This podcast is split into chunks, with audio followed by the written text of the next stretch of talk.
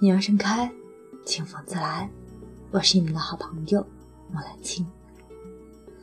我听过的最惨烈的台词是：“我的意中人是一个盖世英雄，有一天他会踩着七色的云彩来娶我。”我猜中了前头，可是我猜不着这结局。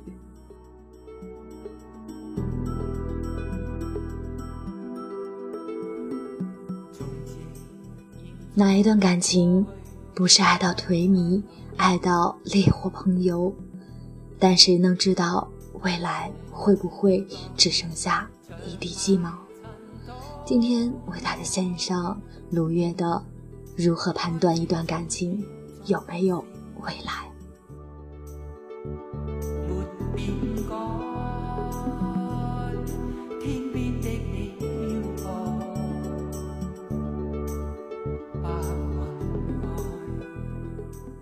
早知如此，何必当初？多少人这样感叹：你将最稚嫩的年华、最青春的肉体都赋予了一个人。可是当一切落潮而去的时候，你发现这可能是这辈子最糟糕的一笔买卖。什么样的感情最容易成功？什么样的感情注定失败？对于命运。我们有两种态度，第一种是牌手，第二种是棋手。在赌博中，牌手最多看的是运气；在棋艺中，棋手更多看的是实力。运气一般都是小概率事件，而实力一般都是大概率事件。所谓十赌九输。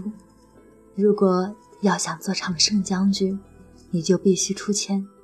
所以，一旦你在赌场总是赢钱，庄家就要调查你。因为这个世界有一个铁律：没有奇迹。而在奇异的世界，九段高手输给毛头小子的事情也是偶有发生的。但如果你让他们连下十局，结果一定是棋力高的人。更胜一筹。在情感中，你是毒手还是棋手？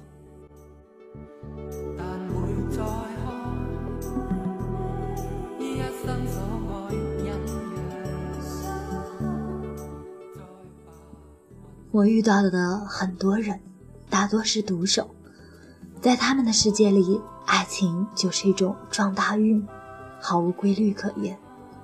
所以他们才会以羸弱之躯扑那熊熊火焰。人为刀俎，我为鱼肉。慢慢的，在咨询中，他开始学会如何做一个棋手，学会落棋不悔，学会步步为营，学会运筹帷幄，学会有了大局观，学会了角斗厮杀，学会了如何真正的靠实力。你的未来。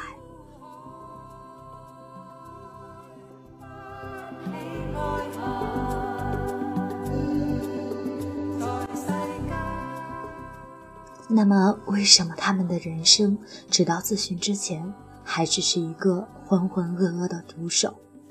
为什么他们经历了一次次的情感的破产、生活的沦落，还是要继续相信不靠谱的运气？国外有一个纪录片，看了觉得很残酷。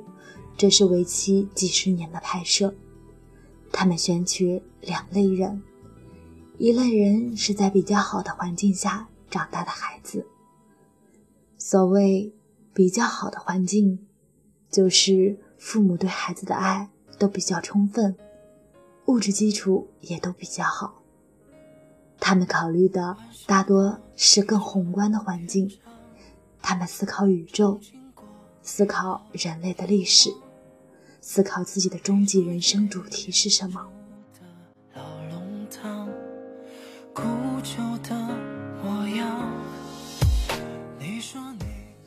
另一类人是在孤儿院里长大的孩子，那些在孤儿院里长大的孩子，他们思考的主题都是他们的生存环境。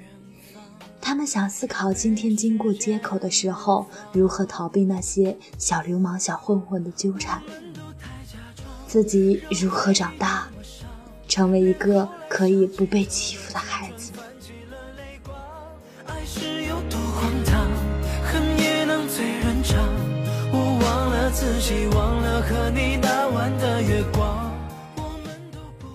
当他们三十岁的时候，那些孤儿院里长大的孩子。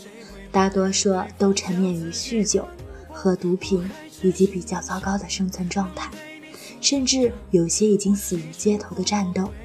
而那些各方面环境都比较好的孩子们，普遍成为这个社会的主流人群。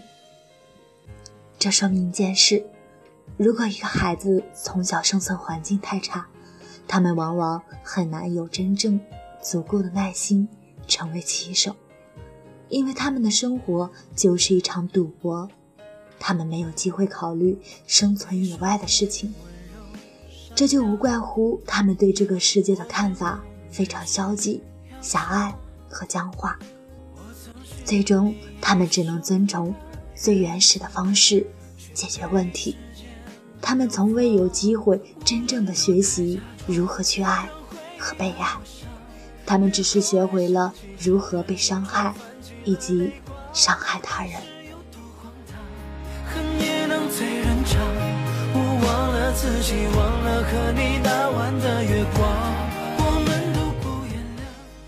所以他们就会抓住一切看起来像是机会的机会，注重了速度和数量，而忽视了效率和质量。我今晚来到这里，是因为当你意识到你想要和某人。共度余生，那么你就会希望余生尽早开始。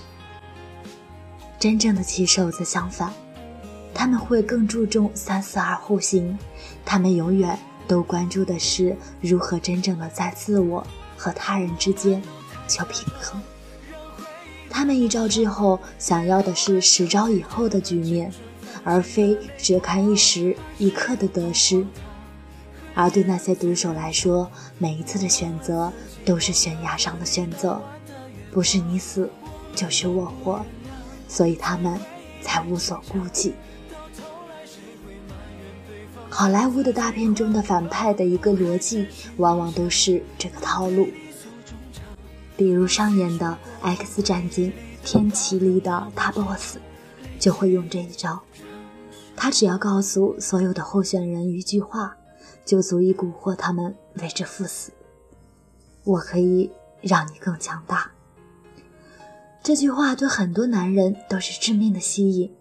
比如，一个男人正在创业，马云找到他说：“我可以让你更强大，你和我合作，我可以让你成为这个世界最有权势的人。”如果这个男人是毒手，他就会毫不犹豫地下注，而棋手则会不信邪。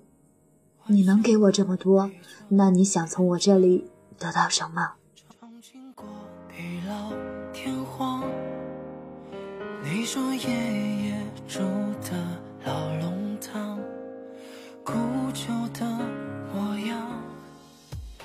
那么，什么话可以蛊惑一个独守女人呢？跟我走吧，你的下半生由我照顾你了。我可以让你成为这个世界上。最幸福的女人，相信这句鬼话的女人，往往不会得到什么下半生，而只会失去自己的下半身。为什么呢？因为独手们不在乎过程，只在乎结果。但世界上最重要的，恰恰是过程。没有过程，怎么会有结果呢？所有的快感经历的过程越漫长，它就越可控。相反，快感会控制你，比如毒品，它可以在瞬间给你快感，但也会把你变成没有灵魂的肉块。追求一个人和对方产生感情、发生关系，这些都是过程，但这个过程却让你对这种快感越来越有控制。为什么印度发生那么多强奸案？因为太多的男人没有快感实现的渠道了。他们必须铤而走险，在一个没有机会的社会里，才会发生各种丛林社会的野蛮游戏。到底是让快感控制你，还是你控制快感？这就是一个问题。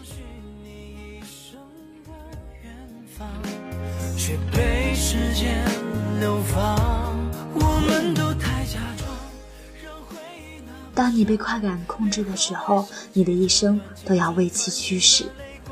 比如，很多男人都把快感的来源奉献给工作，很多女人都把快感的来源。奉献给家庭，把所有的资源都悬于一人之手，你的末日就到来了。很多女人把婚姻当做自己人生的唯一雀巢，当这个巢穴倾覆的时候，他们就成为这个世界最寒冷的人。这就像是很多婚姻中的女人。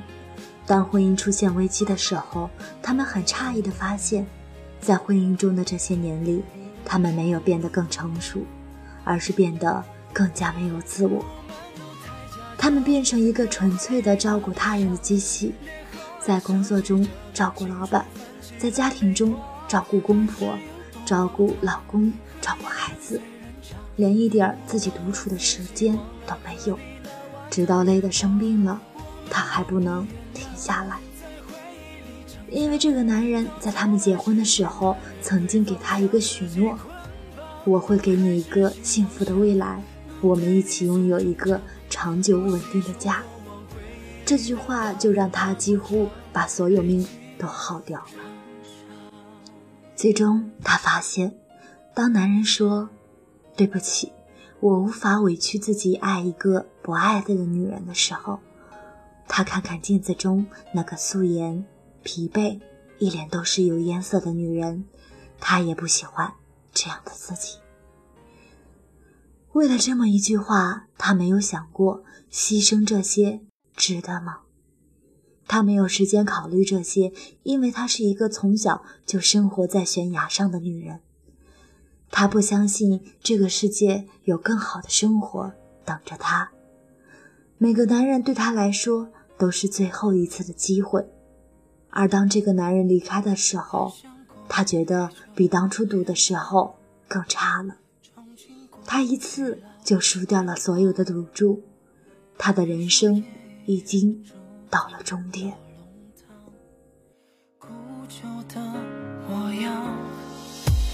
你说你温柔善良。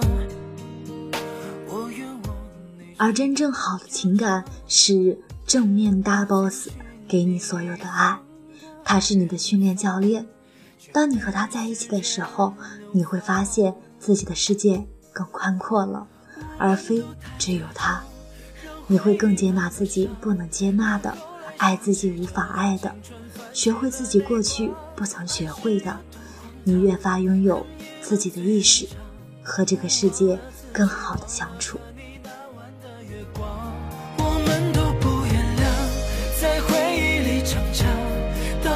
谁会埋怨对方将自己捆绑？我还痴心妄想。那么话说回来，什么样的关系是注定没有未来的？如果这段感情得来全不费功夫，如果这段感情的默契不需要任何的试错和培养的时候，如果你觉得这个人就是从天而降的时候。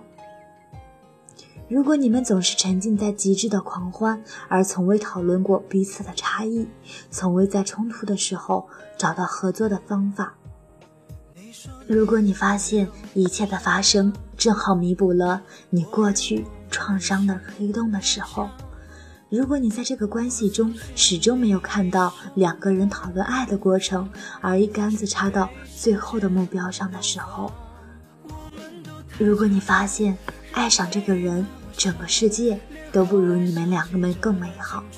你们好像在一个世外桃源，没有这个人，你会来到一个荒凉的、更悲惨的世界的时候。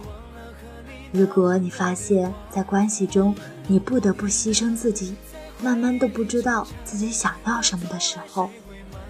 如果你发现在这个关系中充满了母婴关系的味道，你的所有资源都来自他的富裕，而非自己能力的时候，那么你可以明确的告诉自己，你可以赌赢短期关系的甜蜜，但你们的长期关系一定是输的。我今晚来到这里，是因为当你意识到你想要和某人共度余生，那么你就会希望余生尽早开始。后来想起这段青春，泛起了泪光。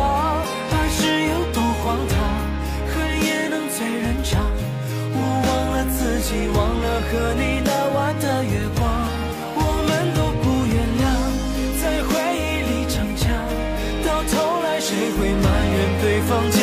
己捆绑？我还痴心妄想能对你诉衷肠，我细数过往回忆里的疤痕那么长，累积。